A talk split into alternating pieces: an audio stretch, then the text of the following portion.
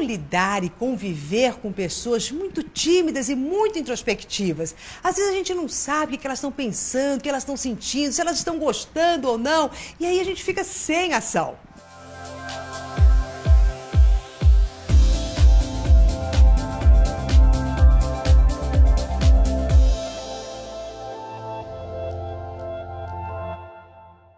Eu sou Maura de Albanese e hoje eu vou te dizer de que maneira extrair o melhor da relação com pessoas mais quietinhas, mais introspectivas.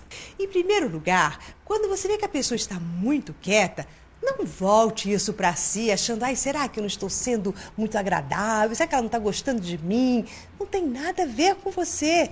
A pessoa, às vezes, ela é mais tímida, ela é um pouco mais insegura. Normalmente, os tímidos são inseguros, eles temem falar para não ser julgado.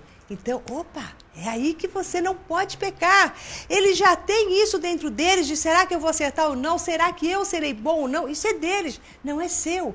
Então você vai precisar deixar um ambiente muito agradável, ambiente que eu digo interno na relação, sem julgamentos, sem críticas. E quando ele tecer algum comentário, você também não vai enaltecer. Uau, que maravilha, que 10! Porque isso também vai retraí-lo numa próxima vez, porque ele terá que na próxima dizer algo tão espetacular quanto na primeira vez. Então você vai falar da forma mais natural.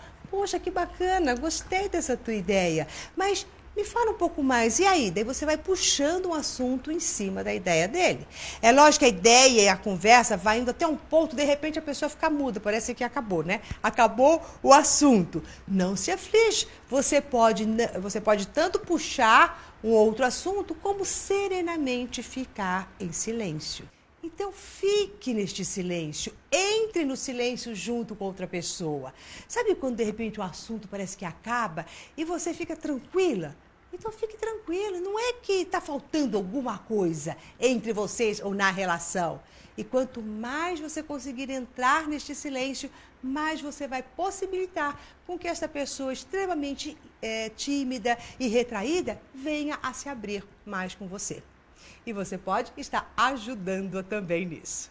Bom, então é isso. Se você gostou da dica de hoje, compartilhe com seus amigos e Vamos juntos, mas todos juntos, formarmos uma corrente transformacional, usando todo o nosso poder mental, usando os nossos talentos para criarmos uma vida bacana, uma vida que a gente ame, convivendo melhor com as pessoas. E se você ainda não faz parte da minha lista de e-mails, então acesse alguma parte desta tela que terá o um link. Desta maneira, você conseguirá receber logo de primeira os vídeos com todas as dicas que eu faço para você.